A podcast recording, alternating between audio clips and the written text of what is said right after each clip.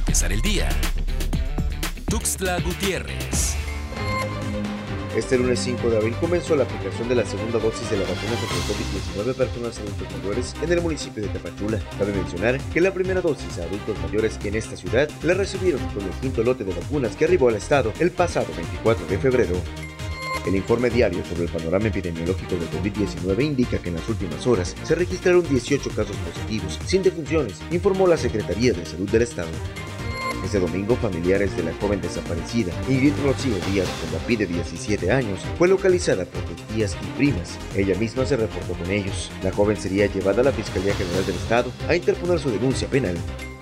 Locatarios de San Cristóbal de las Casas advierten de la circulación de billetes falsos en mercados.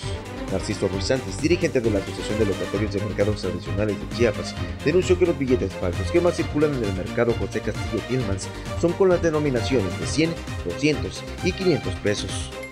La Dirección de Policía Municipal en San Cristóbal de las Casas advirtió de la presencia de presuntos talladores, quienes incursionan en sucursales bancarias para instalar dispositivos en los cajeros automáticos, los cuales están diseñados para copiar la información contenida en tarjetas de crédito o débito, la cual utilizan para realizar transacciones fraudulentas. Para empezar el día. Tuxtla Gutiérrez.